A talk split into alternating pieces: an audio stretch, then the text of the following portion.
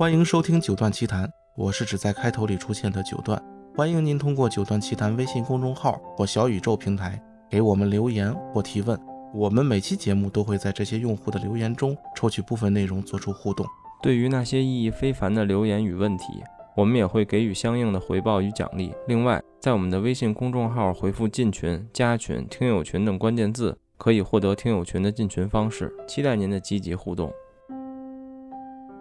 各位听众朋友们，大家好，我们是九段奇谈，呃，我们来继续更新这个已经有一段时间没更新的室内乐系列。然后按照我们的计划，今天这期也是室内乐系列的最后一期了。就是我我们这个严格意义上，其实嗯，应该叫室内乐呢，还是叫小编制？好像还是叫室内乐更合适一些吧。今天最后这期，我们就是想聊聊五重奏以及以上的乐器，但我估计大范围应该是五到八重奏吧。可能以五重奏为主，我相信占大头的可能是五重奏，然后，呃，相信四重奏过后，先问问郑老师，四重奏过后关于这个乐器数量，你还有什么想要补充的知识点一类的东西吗？嗯，还是说四重奏以后其实就没有那么大区别了呢？没有了，没有了，基本没有什么大区别了。五重奏其实它只是增加乐器的数量而已，呃。整体来说，它的和声架构，包括它的曲式结构，都跟之前四重奏是没有什么不一样的地方，就只是配器上面会有一些不同，因为它增加了乐器，而且五重奏，呃，它也不太限定你一定是哪一些乐器组合在一起，对。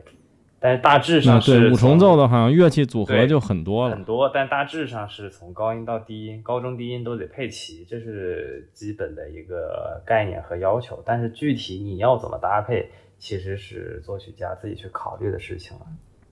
嗯嗯嗯，OK，好吧。所以我们今天就先来聊五重奏呗，从从少往多聊。然后我先抛砖引玉吧。第一个要推荐的当然是 鳟鱼了。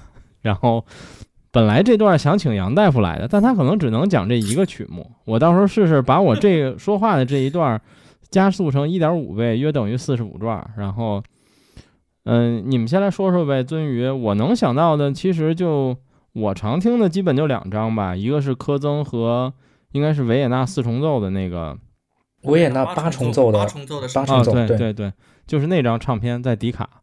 然后我还常听的有一张，好像是阿玛迪兹录的吧，我印象里。然后那张就是一个个人口味，或者说是因为也算入坑选择之一，所以我还偶尔常听听那张。对，但是鳟鱼有名的太多了，你们来推荐一下吧。还是除了科曾就没了呢？你们抢答吧。我一般就是我自己还有一张听的比较多一点的，就是布伦德尔的那个。那个鳟鱼，呃，有印象，嗯，是封面也有他，然后是一个 member of the 克利夫兰 quartet，就是，嗯，就是他跟克利夫兰的四呃四重奏的一个一个合合作版吧，应该叫，嗯，而且钢琴大师留下的鳟鱼好像还挺多的，我记得那是吉列尔斯好像也有一个版本吧，嗯，是飞利浦录音的，嗯，这。这个录音我觉得也挺棒的，而且，呃，好像二嫂也翻了，嗯，对，呃，对，那张我有印象。你们其他人还有要补充的鳟鱼的版本吗？嗯，我补充一个吧，就是马友友的那个版本，就马友友和一群朋友们，应该也不是一个四重奏团，因为。因为鳟鱼这个曲子，它其实跟一般的那种钢琴五重奏它不太一样。一般的钢琴五重奏，它是两两把小提琴，第一小提琴，第二小提琴，中提琴，大提琴，就等于标准的弦乐四重奏加一个钢琴。但这个鳟鱼的话，实际上是一个小提琴，一个中提琴，一个大提琴，还有个贝大提琴，再加上一个钢琴的这样的一个配置。所以实际上的话，呃，它就是马友友这个版本，它不是说他自己跟。呃，一个什么弦乐四重奏里边的一个什么团合作，再加一个钢琴家，他他是等于几位独奏家吧？但这几位独奏家当中，可能他是最大牌的。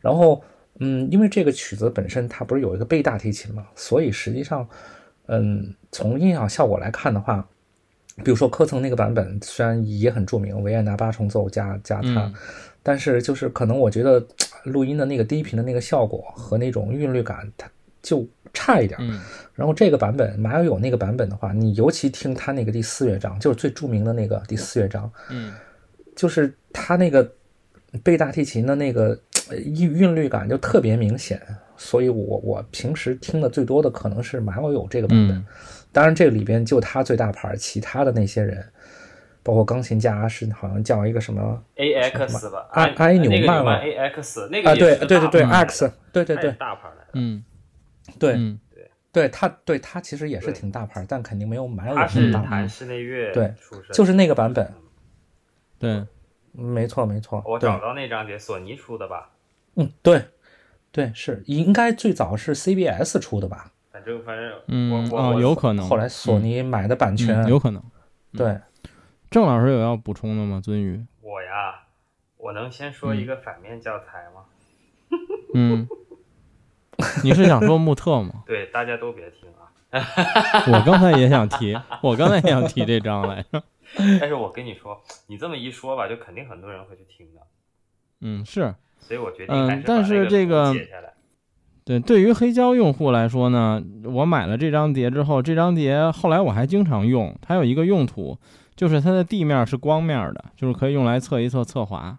除此之外，我好像也没有怎么用过。哎呦天，太可怕了这个版本。然后，那你有什么好的版本要推荐吗？呃，还是有的，好的版嗯本还是有的，比如说像那个，嗯，爱默生，爱默生弦乐四重奏，它这个里面，加那个老罗的是吧？呃呃，对，这是一个版本，然后还有一个版本就是那个 Tesla 的，这个版本就比较新了，Tesla 嗯他跟他妹妹，然后跟那个钢琴是那个 Martin Hampson，那个还是挺出名的这个版本，这个是嗯。零九年的一个版本吧，然后也是、嗯。呃非常的棒，是荷兰、荷兰荷兰那个 Pantone 那个唱片公司出的，嗯嗯，嗯，然后我看啊，没事儿，你先找着。白河，你有什么尊鱼的版本要推荐吗？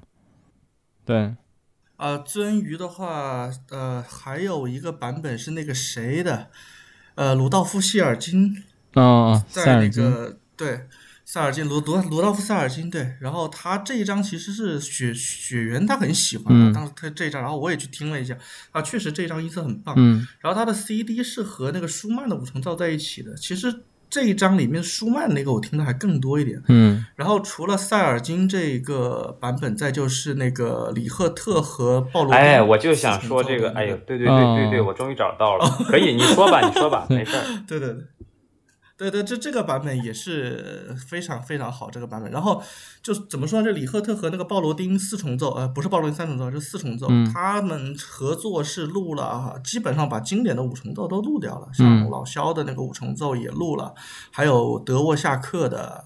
还有弗朗克的，这这些其实都勃拉姆斯和弗朗克在一张 CD 上，对对对对对对，我我 待会儿就不用提了这一张。对，这这几个都是挺不错的。然后对，然后基本上就是鳟鱼的话，我听的也就是基本上这一些。嗯嗯，OK，好的，大家不一样，反面教材好像都是一样。啊，你们刚才提提，你们刚才提的反面教材是啥你来着？猜猜？你猜猜吧，穆特 哦，OK OK OK OK，哎，那个是真要命，我天呐，没办法听。对，然后其他五重奏呢？你们有什么要说的？舒伯特是不是也有别的五重奏？它是有一个弦乐五重奏啊，舒伯特嗯本来就有一个对，C 大调弦弦乐五重奏那个爱默生的版本就很好啊。对对对，嗯爱爱默生嗯跟老罗的那个版，这嗯个，OK，对我先插一句啊，聊到这儿，我突然想起来没介绍嘉宾，就不介绍了，反正大家都说完话了，对，你们自己感受就可以了。然后，对，然后我们继续吧。那就舒伯特还有一弦乐五重奏，其他的呢？其他作曲家也可以。那我来老肖了。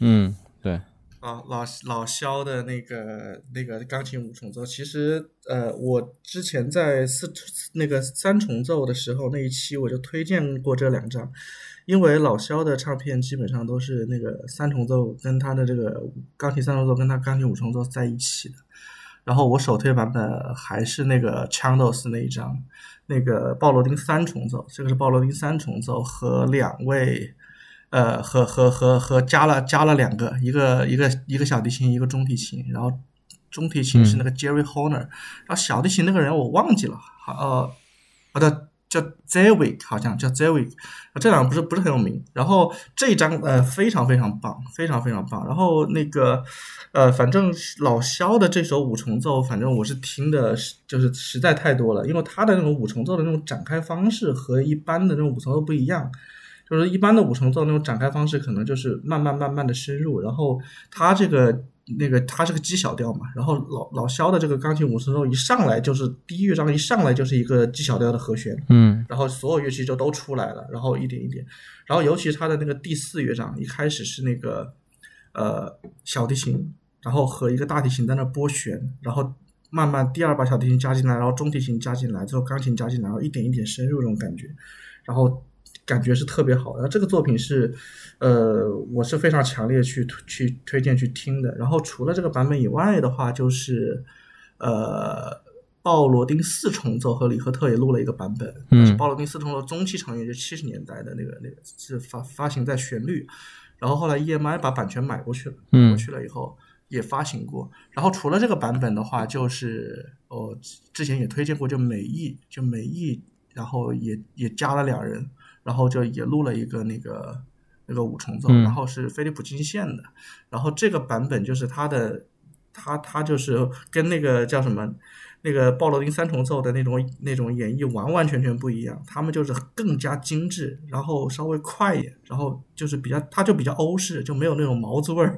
这个版本也是，它有一种很强烈的反差，这两个版本就比较适合来就是做对比来来听，啊。然后老肖的话，你们看还有没有推荐的？就是我常听的就这两版本。嗯，那个老肖的，我再说一个吧。那个叫做呃，我之前跟白河也说过，一个法国的组合吧，叫做流浪者重奏组合。他们他们也录了一个版本，但是他们这个版本也是很很资本主义气息，很精致。资本主义气息就是啊，这个这个其实对这个其实补充一点，就是实际上这一部作品，他他当时老肖在写这部作品，应该是在一九四零年那个时候，然后他写这个作品的时候，实际上他在西方受欢迎的程度比在苏联内部还要高，所以当时就是西方的那边就特别推崇这首作品，然后就很多是很多都演，而且这首作品是其实他也是为当时的那个贝多芬四重奏团写的。然后他为他写了以后，然后老肖是自己弹琴，所以说首演就是老肖自己弹琴，然后老肖就一直演这个作品，就演了好像好多年，演到他后来身体不适，后来他不能弹琴了，他就一直都是去，然后他一直都是演这个这个这部作品里的钢琴，所以实际上这部作品在西方特别受推崇。嗯，OK，这个版本可以听一下，嗯，叫做 Trio，呃，Wonder，就是流浪流浪者三重奏。嗯嗯嗯。OK，这作品还有人要补充吗？黄老师呢？嗯，没有了，都雪原都不是不是雪原那个，呃，白河都说了，嗯，基本上基本上我我最推荐的也是李贺的那个版本。嗯，OK，其他五重奏呢？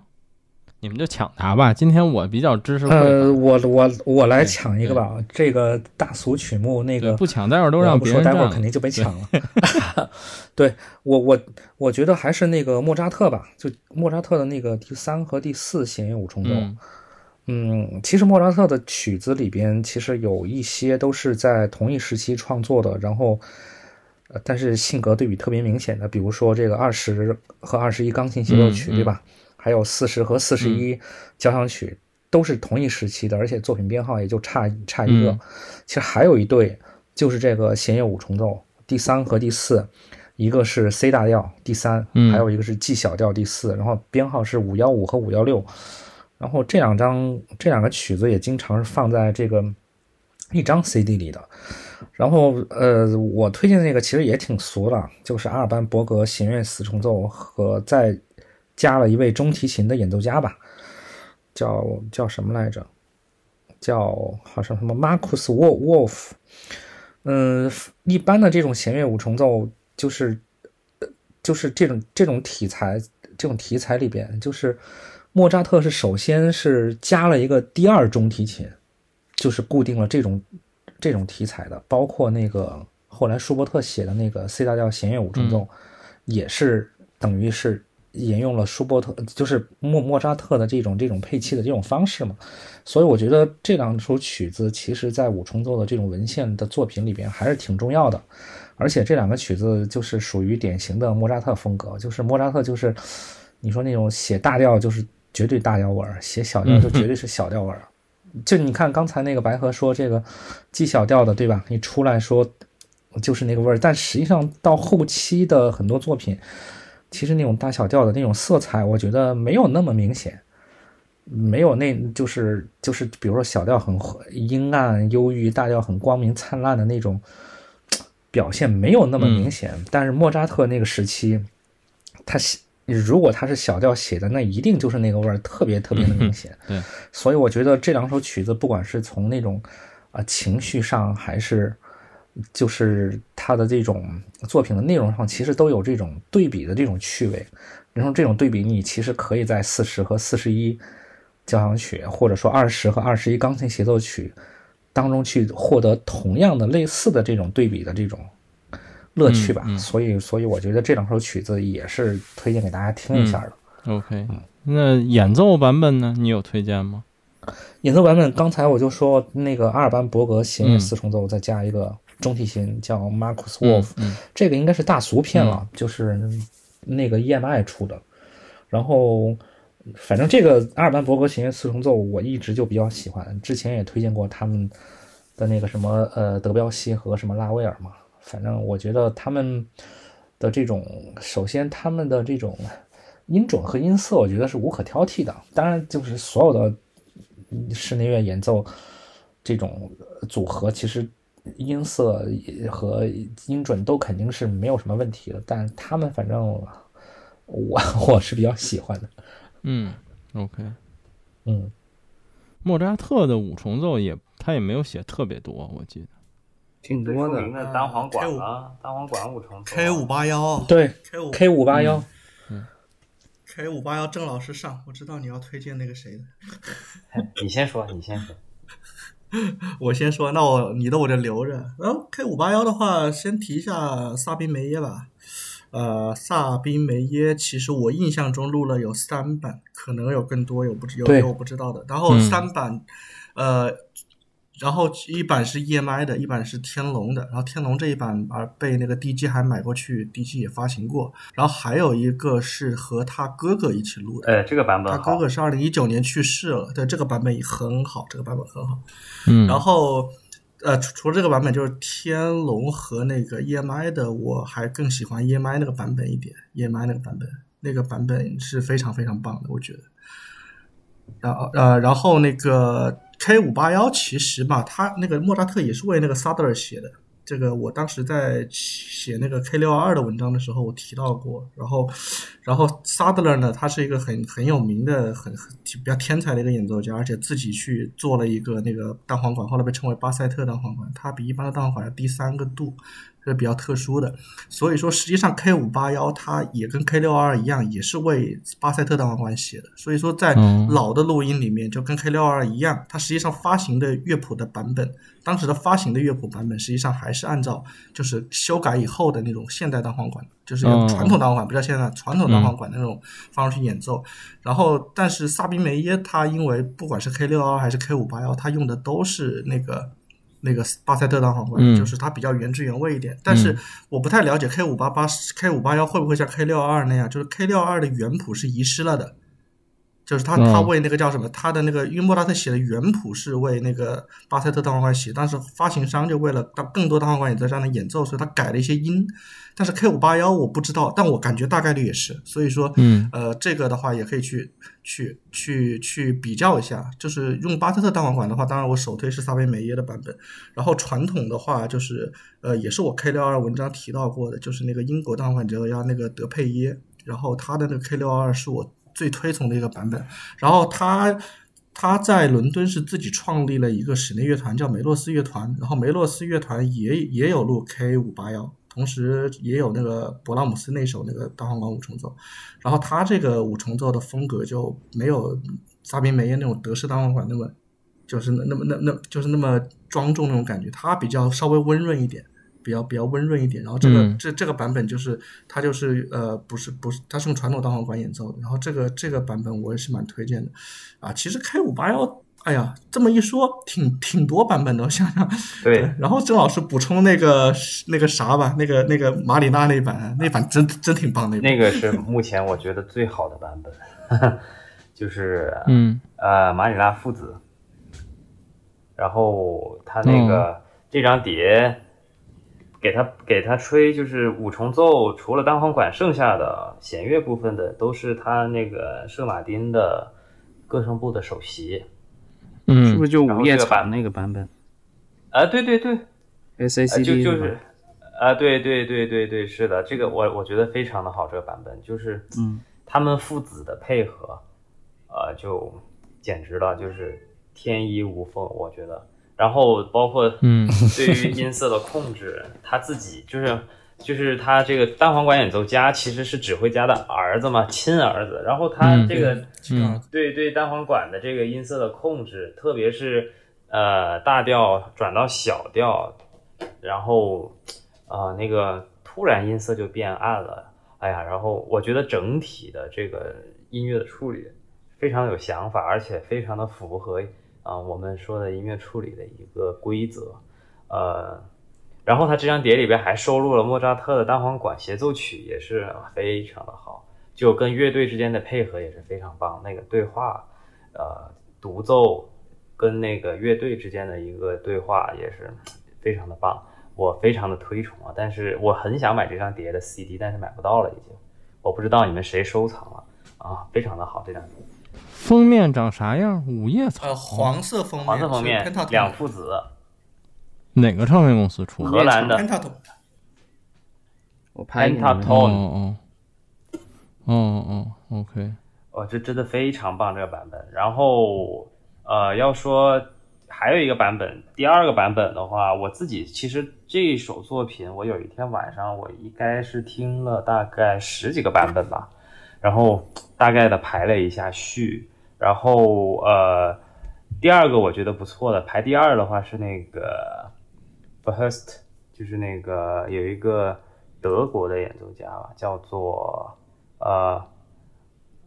嗯，叫做 First Martin First，然后一个男的，长得很帅啊，然后他，嗯他跟 那个阿姆斯特丹的小交响乐团，然后也录了一个莫扎特的这个单簧管五重奏，也是非常的好。这个单簧管演奏家是也是属于那种很骚的那种，很有才啊，就是想很、想法很独特。啊 他现在也转行做指挥了，但是他做指挥，他最近新出了一张莫扎特交响曲的那张，真的他妈没法听，太难了。嗯，就就是这种人就不能做指挥，因为一做指挥了以后，他自己的想法是完全凌驾于整一个交响乐团之上的，这不得了。这他的现在新出的那一套莫扎特交响曲晚期的作品，那没有一首能听。但是他跟录的这个莫扎特单簧管五重奏，呃，还是非常棒的。这个嗯，我是还是要肯定一下，这个唱片公司是那个 BIS 出的，嗯然后他属于不能进乐队那种啊，对对对，他绝对不能进乐队，他的音色真的只能做独奏，所以他最后没办法，他自己去做指挥了。但是我的天呐，没法听他弄的莫扎特交响曲，想象一下，想象一下让穆特做柏林爱乐首席，我操，太准了太可，那太可怕了，我跟你说，那真太可怕了。他他他这个版本属于有点非传统。其实他的他的几张唱片的演奏方式都非传统，是的，是的，还有那个韦伯，对，那个韦伯还是蛮爽的。他那个对对对，就是异于传统了，但是就很爽。你这么演奏就绝对不是科班出身的，就是音乐学院是不喜欢这样子的演奏的，但是真的挺过瘾的啊。所以这种人就是听一听他的莫扎特，听一听他的韦伯。然后等会儿再说的那个勃拉姆斯的单簧管五重奏的时候，也可以听他的版本，这个都是还不错。就是单簧管这件乐器，他还是玩的很透的，对。嗯嗯然后你要说第三个版本的话，我认为排在第三的话，就应该是那个刚才白河说过的那个萨宾梅耶跟他那个是他哥对吧？他哥的索尼唱片公司出的那个版本挺好。嗯，然后接下来就最后一个就是那个爱默生了，也是爱默生弦乐四重奏，然后单簧管演奏家是那个呃 David Schifrin，那个那个这个版本也也还可以，我觉得。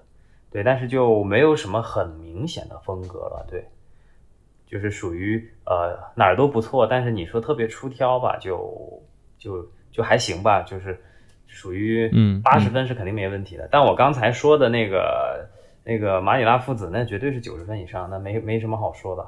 对，在我这儿也是排第一的。嗯哎，我想问一下白老师，你说的那个巴塞特单簧管，除了是呃，就是音域比这个普通单簧管低三度以外，还有什么其他的音色特点嗯，？没有了。它它，但是我感觉起来，就是巴塞特单簧管，因为它的那个管身比一般单簧管要长，所以它音色比一般的单簧管稍微厚一点。后哦，其实主要你听着就是它的那个声音会，呃，就是厚实，然后会稍微的音色会偏偏暗一点吧，有点类似于像是跟普通单簧管比起来，有点像是金属的长笛和乌木长笛的音色之间的那种区别吧。嗯对，因为这个单簧管也属于是现代的所谓的巴特勒单簧管，也属于是当时的那个单簧管的一个一种复刻。因为这个单簧管其实就是萨特勒他自己做的，然后属于一种还原，因为根据当时的一些史料记载，然后去把它还原出来。所以说，具体究竟是什么样子，可能就跟阿佩乔尼那种一样，可能我想想象不到。但是大致上我觉得是不错的，因为从 K 六二的那个它的那些呃，对于原谱的还原程度来讲的话，我觉得是很合理的。至少我听着，我更喜欢巴塞特单簧管的演绎。从整体来讲的话，嗯，OK。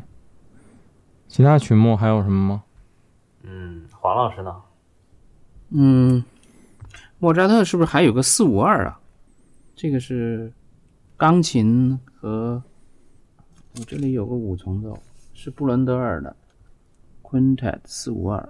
对，呃，这个曲目我有呃我有个金线版的，我觉得还还可以，还算好听。是不是钢琴、双簧管、单簧管、圆号和巴松，对吧？应该是吧？四五二因为因为因为因为这个演出的人，呃，对，没错，哎巴松那这个算是木管管五重奏木管加钢琴五重奏，木管加钢琴，对，嗯，对，是的。嗯哦，我们对木管加个长钢琴，对。嗯，OK。我刚翻了一下马里纳父子这张，在我 room 里是有收藏的。然后啊，这是他就是 是马里纳很晚年的一张唱片了，因为他对对对，巅峰的时候都或者说他这个最火的时候都在飞利浦嘛。嗯对，这个这一看封面我就有印象了。对，这在我入文的收藏里。你们谁有这张 CD 啊？快卖给我！这张我也是只有只有文件，这张好像只有 SACD 它。只只发行了 SACD，我对我刚在 Discos 上搜了一下，只有一个版本。我是抓的别人的版本，对，它只有这一个版本，难买啊，没有其他版本。的必买，就是嗯属于是我现在不玩了，我还是会收一张，太好了。呃，Discos 上有三个卖家，卖多少十？二欧元。啊，那都不贵啊！我靠，不贵，哦，这是 VG 的12欧真，NM 大概 NM 有两个卖家，一个是二十澳币，一个是三十澳币，就一百多块钱，哦，一两百块钱那可以啊，是是二手的还是全新的呀？二手的，二手的，但是是 SACD，、啊，对，是 SACD。呃，但但它显示是混合 SACD，应该就是普通 CD 机也能放的。对对，哦，就双层的那种那个 hybrid，五叶草五叶草都是这个，嗯对哦很好。OK，我们继续吧。五重奏还有要补充的吗？呃，勃拉姆斯那个那个单簧管五重奏，其实也要聊一下，这个这个太美了。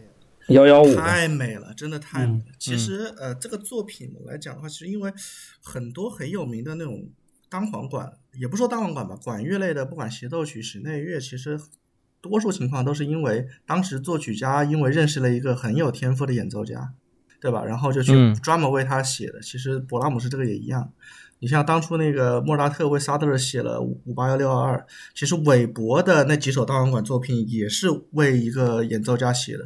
然后这个嗯勃拉姆斯是这个作品是他晚年时候了，其实他他当时是去旅行，然后去呃嗯德国一个城市叫麦宁根，然后去旅行，然后他嗯看了个麦宁根的一一个乐队的演出，然后里面有一个那个乐手，就单簧管乐手叫 Moorfield。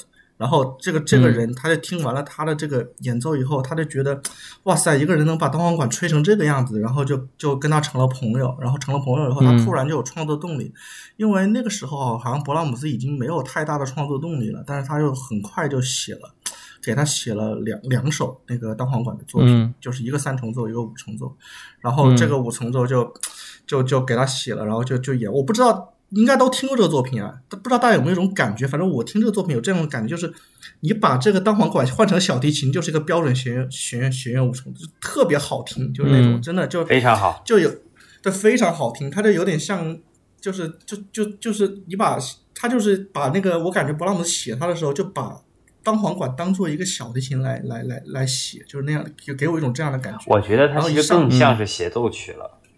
啊，对对对，他对吧尤其是他他的那个他的第那个慢乐章，他的慢乐章是那种他他不是强调那种所谓的那种呃和谐的一种什么对话感，它是一种感觉几个乐器在一起轮着轮着在交流竞奏那种感觉。好对，然后当时首演的这场这个部作品，我记得首演的时候，当时首演完了以后是是去是很大的轰动，然后首演的时候，而而且要求是把第二乐章重演了一遍。当时首演的时候，这所以这个很美很美。就第一第一乐章刚上来的哒哒哒哒哒哒哒哒，这个出来的时候，就其实这个旋律就已经把人征服了，就很美。是的是的真的很美。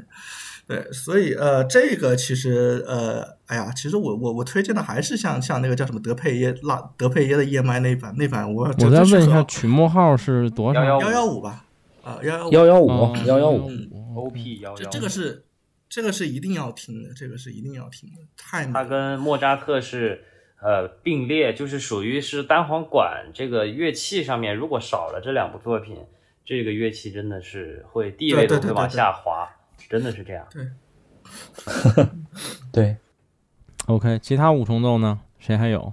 这呃个勃拉姆斯的版本说了没有吧？百合我说了，我我我听的最多的就是德佩耶的那个梅洛斯那一版，然后这这一版它它 CD 是和那个和那个 K 五八放在一起的，但是黑胶是单独一张，然后封面是不一样的。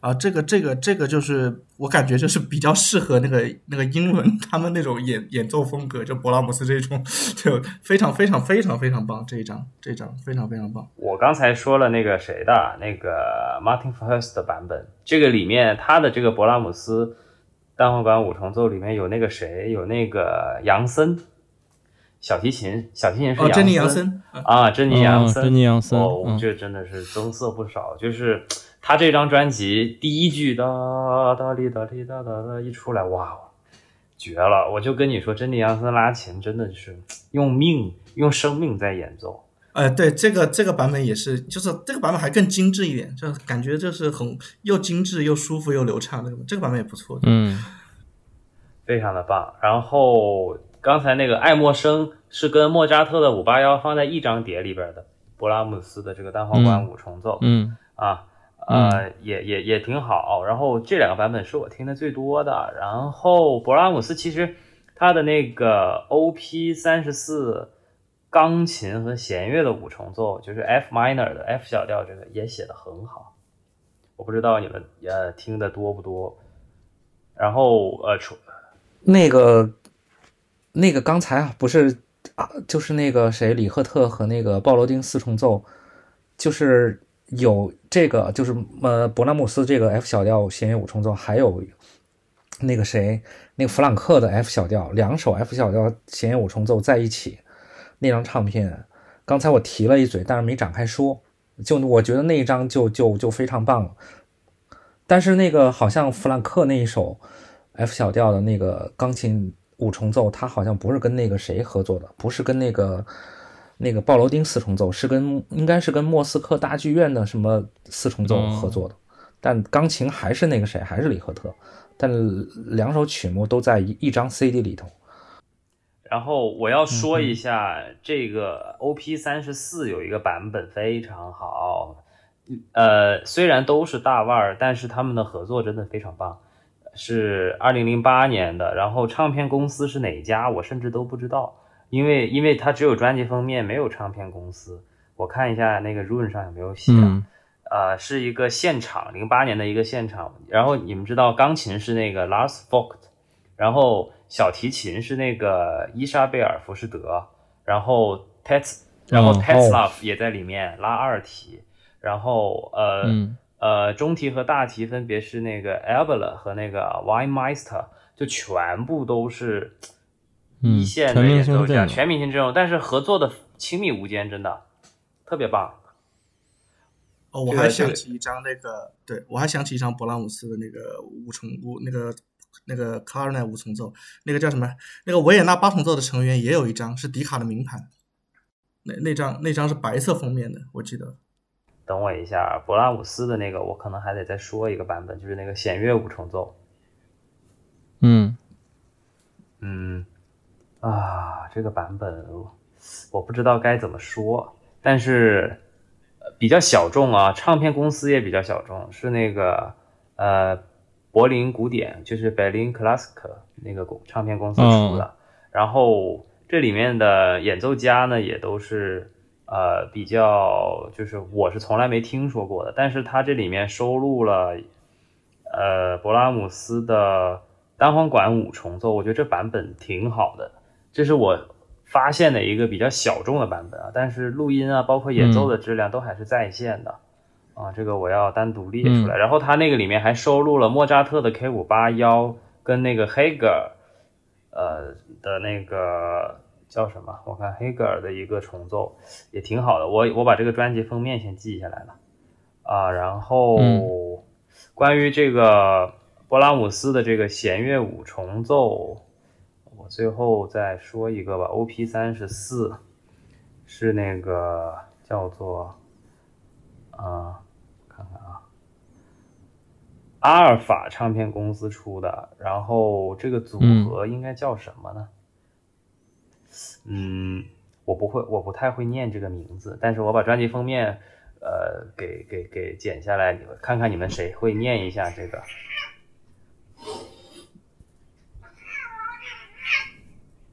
急眼了，对我觉得你们家猫就会挠你。哎，两只猫打起来了，等我一下，我把它们赶出去。我感觉急眼了。对对对，哎呀，哎，真是捣乱。然后你看，我现在把那个专辑封面放上来了，来，快，白河，快念一下这个组合叫什么名字？呃，从发音来讲的话，是应该读 Belsey Quartet，然后 Teo Fellner，这非常棒，这一张啊。嗯，好了，这个这个公司反正录音都对对对对啊，嗯。好了，然后勃拉姆斯我要说的就这么多。来来来，接下接着往下说。对，五重奏还有吗？我我我最后再推荐一个小众的吧。嗯，那个是木管五重奏。嗯，那个是这样的，就是这个是之前我我不是一直就很喜欢那个 BIS 的那个录音风格嘛，然后有一段时间就去找。看 BIS 最近又出了什么片子，或者说就是在流媒体上有哪些 B.S 的片子，然后找来听一下。然后后来发现就有一个特别小众的作曲家，后来我查了一下，叫那个弗朗茨·但奇。我后来查了一下，这个人好像是跟贝多芬同时期的一个德国人，嗯，就是出生年月日跟贝多芬几乎类似。贝多芬不是一七七零吗？他是一七六九，等于比好像比贝多芬早出生一年。嗯，死贝多芬幺八。二期他好像反正也是那前后吧，然后写的是，然后那张 CD 是他所有写的写过的木管五重奏，就是 Wind Quintet，嗯，然后木管五重奏就是木管乐器四个木管乐器，长笛、双簧管、单簧管，再加上这个这个这个巴松嘛，就是大管，然后再加一个圆号，嗯，一个铜管乐器一般是吹低音声部的的这样的一个乐器。组成的一个木管五重奏，然后这这个里边是这张 CD 里边是但其所有的那个木管五重奏都在里边。然后演奏的是柏林爱乐的那个木管五重奏团，然后哦木木管乐器组吧，再加上一个可能单独的一个圆号独奏家呃演奏家，可能这样的一个配合呃组合。反正我觉得听一下是标准的那种古典时期的那种。呃的那种演的那种写作的方式，包括和声啊，包括旋律、啊旋律啊这些东西，我觉得作为一种怎么说，一种可能不太被经常听到的一种题材吧。我觉得听一下，就是木管的四种木管乐器再加上圆号的这种组合，其实声音是很温柔的。它可能不见得说非常有力量、很辉煌，但是绝对是一个。呃，非常舒缓自然，然后或者说内敛，有这种涓涓细流感的这种这种方式的的这样一种组合，嗯，有给你带来这种感觉，然后也很适合像我们比如说一边写东西一边听，当做 BGM 来听，嗯，我觉得也挺适合的，所以就我回头把这张这个 CD，因为。CD 肯定是没有的啊，但是流媒体上肯定是有的。嗯，我回头把这个封面放到群里，大家可以听一下。OK，五重奏你们还有吗？那个舒伯特弦乐五重奏，那个 C 大调 C major 那个 D D 九五六。嗯，我补充一个版本是那个珍妮杨森的。嗯，呃，这个我觉得有珍妮杨森参与的重奏，我都是一个质量的保证啊。这是比较少见的，就是独奏和重奏，它都可以很好的演绎的一个小提琴家，真的。嗯，对我把这个专辑封面记录下来，是 Decca 公司出的，然后一二年的一张唱片。OK，我也推荐一个吧。呃，有个这个大安馆的演奏家叫 Martin Forst，我刚好在这个呃，就我们刚刚提的呀，就对，因为他在 BIS 录了两张，刚好都有你你们这个，就是一个莫扎特和一个布拉姆斯。我一搜，哎，我说还有两张我自己收藏了很长时间，不是经常听的碟，应该应该 就是很好。对，应应该就是可能就是我觉得音色很好，然后我就存起来了，然后就没怎么听。对，快拿出来，这个这还是值得听。你你听一下他的那个。刚才刚才对刚才杨老师一一说这个 BIS，我突然想到我应该有两张。嗯，来，快拿出来听吧，这个真的好，这个人是很有才华的一个人，仅限于单簧管啊，仅限于单簧管。对他，其实他现在自己做指挥了，已经。哦，他现在是指挥了，对呀，我们刚才说的那个就是他，就就是。Martin，他其实读法应该是 Martin Forhust，那个 O 上加两点是 A 嘛，Forhust 嘛，然后这个就是典型的就是德国人这个名字，然后真的做指挥了，出的专辑呃是那个莫扎特的交响曲。出了两张，基本没法听。哦，那真没法听。你们可以感受一下，那什么玩意儿？那都是。嗯，OK，那我们接下来说说六重奏吧。五重奏还有六重奏应该不多。那个那个那个叫什么？怎么没人说舒曼？哦，舒曼这个五重奏还是属于比较比较比较比较牛逼的这个五重奏。他他。但是我基本上常听的就是那个叫什么那个鲁道夫·塞尔金和那个布达佩斯四重奏那个那个那个那个版本，然后这个这个其实有种说法就是说这个作品当时是，呃，属于是为后世的那个钢琴五重奏属于它是一种一个范本类型的，很多人都把这个作品当范本，然后这个这个这个作品它当时是给那个叫什么？呃，给他妻子写的克拉拉舒曼，然后当时好像是，呃呃，是她怀孕了，然后给写了这么一个曲子，然后首演也是克拉拉舒曼去去参与的去演。哦，舒舒舒曼是有后代的是吗？啊，舒曼有后人的是吧？我 我是你刚才说到这一点，我才反应过来。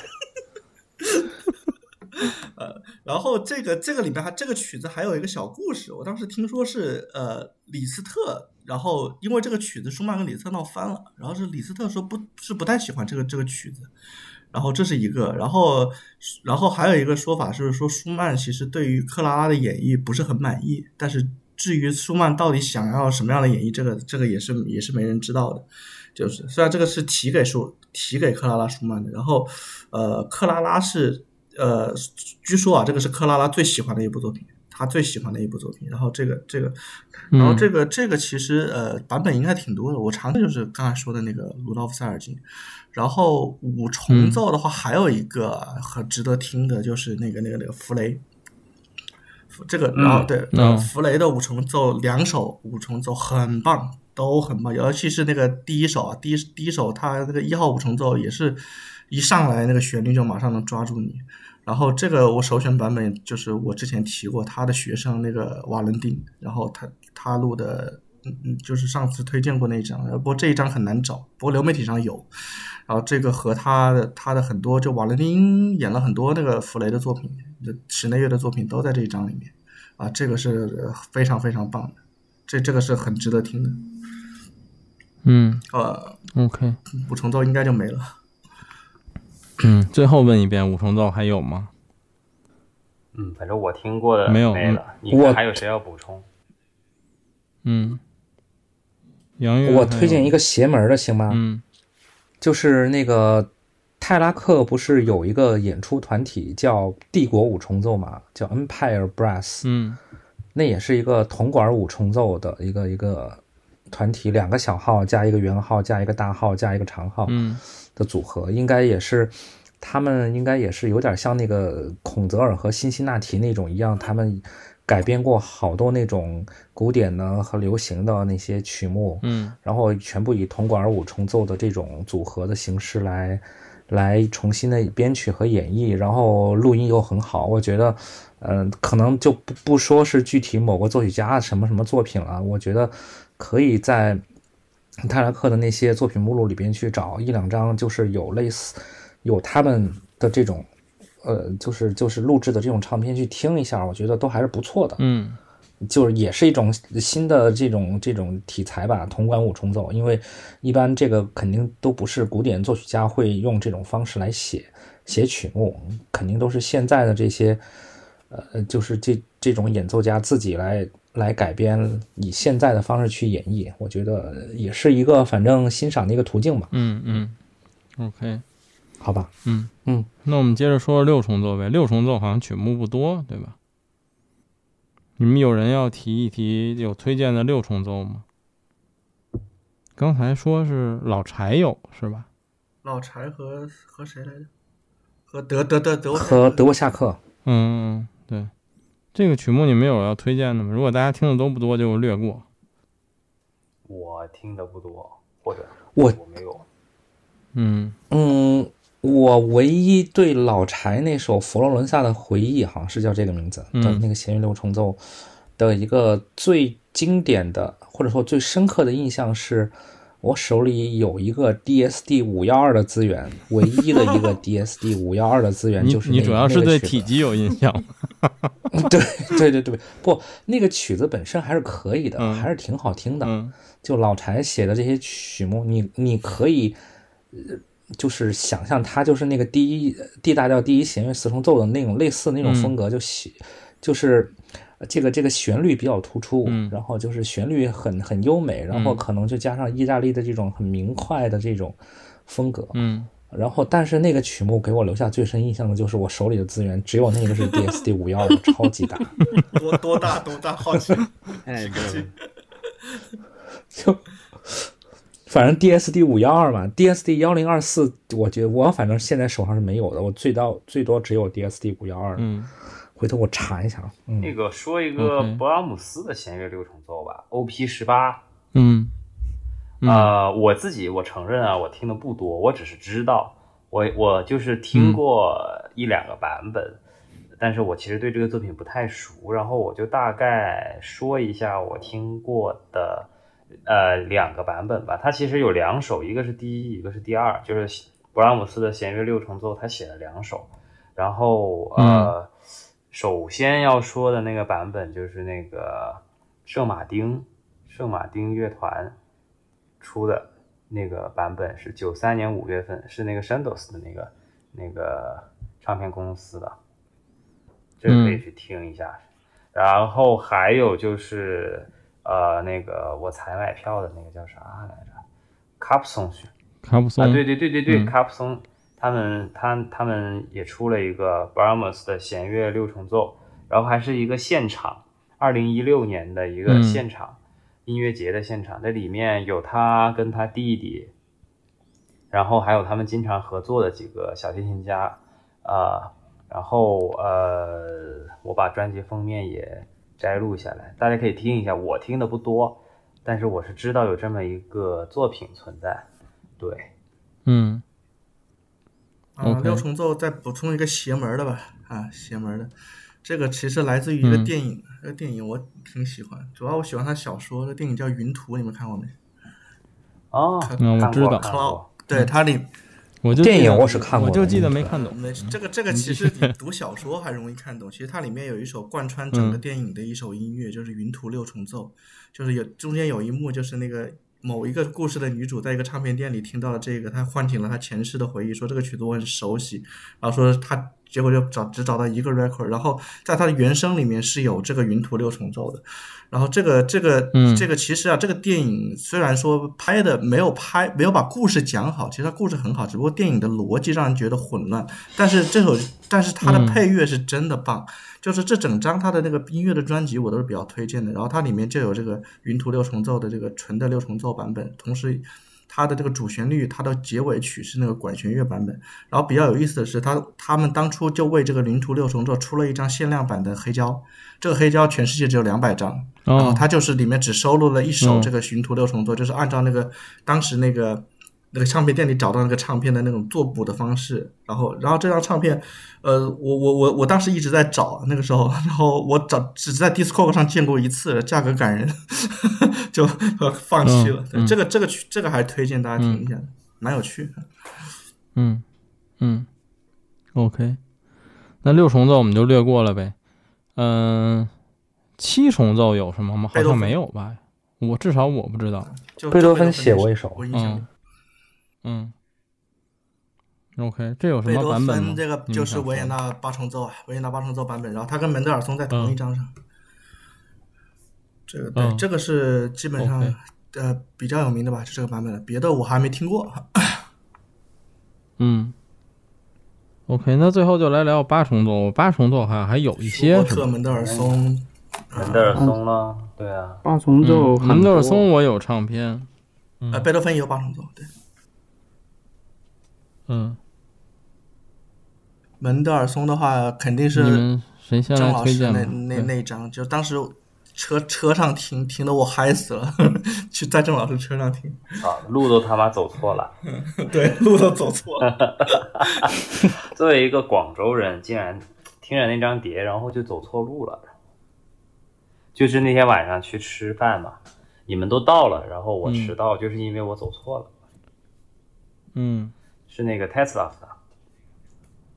嗯，这个他跟他们，他跟谁啊？我看他跟他，他跟他的妹妹，然后还有那个宁峰的老师一起的，反正八个人，然后还是现场，现场、嗯主要是现场哦，嗯太牛逼了。哇，好牛逼啊！然后就那种默契感，真的是觉得感觉就是在一起很长，演奏了很长时间那种感觉，就是就是，而且他特别的特别的热血啊，就就是呃，怎么说，充满了那个积极的，怎么说，就是你说什么，早上起来那个特别的积极，非常的向上，非非常的奋发，就你就感觉嗯，那个就像那个藤蔓一样，一直不停的在生长。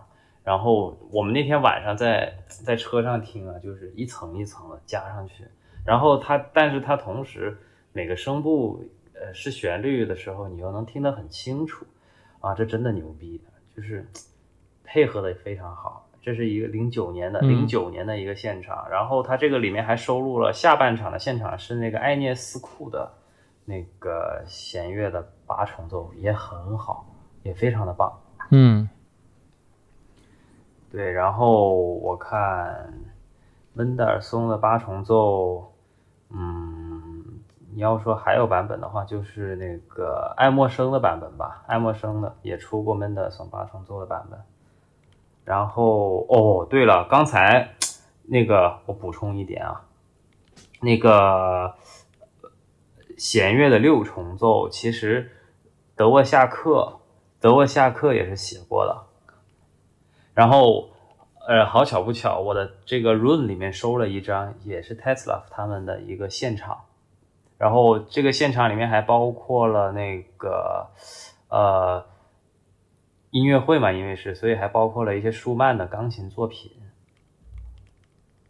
对，对我我我我把这个专辑封面摘录下来，然后包括那个舒曼的，刚才白河说的舒曼的五重奏，呃，那个他也是 Tesla 和那个 Fogt Lars Fogt，然后他们几个人也是出过的，也是出过，但是也是现场。这张碟我也收藏了，我刚才才找出来，对，也很棒。我我也给他记录下来，对，然后你们接着说。OK，八重奏，你们还有其他的要推荐吗？门德尔松那个，你们有什么推荐的版本？就是维也纳八重奏的迪卡的。我这只有维也纳八重奏。对对，这个比较有比较有名。哦，对啊，还有一个版本是那个我刚才提到，就是那个。德佩耶的那个团叫 Melos，Melos 出过，出过也出过也录过那个门德尔松的八重奏，然后他跟舒伯特的那个八重奏在一张上，同时还有贝多芬的七呃七重奏和八重奏，然后这这这个这个也可以听，然后再就是舒伯特那个八重奏，舒伯特那个八重奏我听的也是维也纳八重奏，迪卡那个对，嗯，对。我这几乎所有的五重奏、八重奏、什么六重奏，可能有百分之百分之六十以上吧，都是跟维也纳八重奏有关的。嗯，就我我一拿就是一堆，然后，嗯，虽然我都不是头版，但我基本上好像都都给他收了收了不少。嗯嗯嗯，到时候我都拍拍封面下来给放到放到上面，然后。实际上，我对这个维也纳八重奏，嗯，怎么说呢？有可能我是喜欢 Decca 的这这些录音吧，就是我觉得几乎每张都都值得听。对对，都很好。对，OK，八重奏，你们还有什么想补充的吗？郑老师还有吗？你这门也关不住，不行。会开门？哎，我这好好像有一个什么雷姆斯基科萨耶夫的那个。Quintet，它是它是一个什么？是是，我看一下啊，它是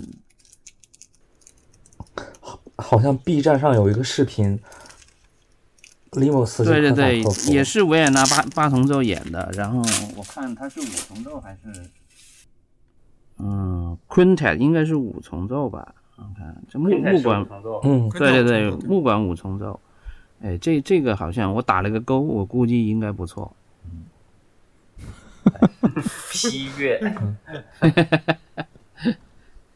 对，标记是因为你不是找那些就是奇怪的版本嘛？应该对雷姆斯基科萨科夫应该也是也是个奇怪的版本之一吧？嗯嗯，OK，其他你们还有要补充的吗？感觉其实这期主要是五重奏为主。其实五重奏，因为它木管乐的五重奏蛮多的。嗯，对。那个我看我这儿有没有要补充的啊？那个我看啊，弗雷的钢琴五重奏我加一个吧。钢琴五重奏第一首和第二首加一个版本，是那个卡普松兄弟的。嗯，对。这版本也还不错。你真是卡普松的脑残粉。也不是，哎，我觉得卡普松这个小提琴家有一说一啊，他拉独奏我不太喜欢。嗯，我今天发现你还是拉简杨森的脑残粉。哦，这个是，啊，这个是，这个是，哦，对，然后包括那个谁，那个那个呃 v i e d f h a n 就是那个那个白盒子推荐给我的，叫万芳。妈的，他说了一晚上万芳，我都不知道是谁。后来。你以为是那个唱啊？对呀，我说我操，这怎么回事？然后后来我一看，哦，原来是他呀，我就知道了。那个那个小提琴家也特别棒，他对他很，但是他的重奏，嗯，重奏我就没听过，就是目前来说，重奏和独奏都很好的，又是女小提琴家，真的杨森没话说，我我太喜欢她了。然后至于你说卡普松，我觉得他的拉独奏的时候，就我我只能这么说，我不太喜欢他拉独奏，所以我为什么会买这个票？其实我就很想去现场感受一下他拉独奏是什么样。其实他那天那个卡普通现场是勃拉姆斯小提琴奏鸣曲一套吧，三首拉一场，五月十七号。我对他之前录的这张碟其实是不太满意的，因为我觉得他，我不知道是他那把琴的问题，还是他拉琴的问题。反正他那个高音区的声音，我觉得太干了，就是跟剧目一样，我是不太喜欢的。所以我要现场去听一听，看看是什么情况。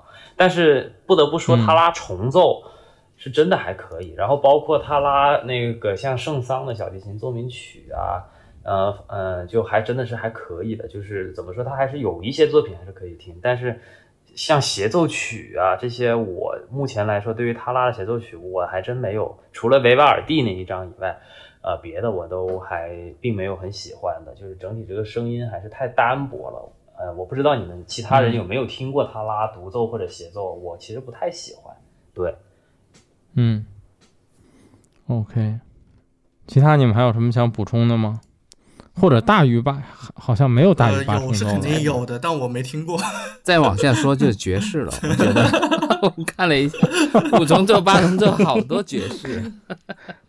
对，对。嗯，我这刚打开了一下那个维基百科，好像有九重奏。嗯。然后组合是长笛、双簧管、单簧管、大管，就是巴松加圆号加一个弦乐四重奏。奇奇怪怪的那种那种组合之后，只有什么莫扎特之类的，也也挺多的，估计。嗯，我看到我还收藏了一个那个弗雷的那个钢琴五重奏，是那个舒伯特的室内团枪道士发行的。呃，这个这个我好像有印象，我之前听过，收藏收藏过。就就就是对对，这这个我把同本也放进来不到。但是这个好像怎么怎么演的我忘了，应该是不错的，我也是做了记号。OK，我看一下，我操，这都十八张专辑了，我已经放上了。是今天说的专辑数其实不少，可以到时候放非常多，放那个封面。主要是五重奏，肯定有重的。没关系，重的时候你就删掉就完了，反正也不说哪个嘉宾推的。对对对。今天晚上所有行呗，那我们猫叫都是。那我们今天就聊到这儿。蓝猫啊。嗯，行，我我我我尽量给你留一些吧。可以去掉的，他真的太烦人了。嗯，对对。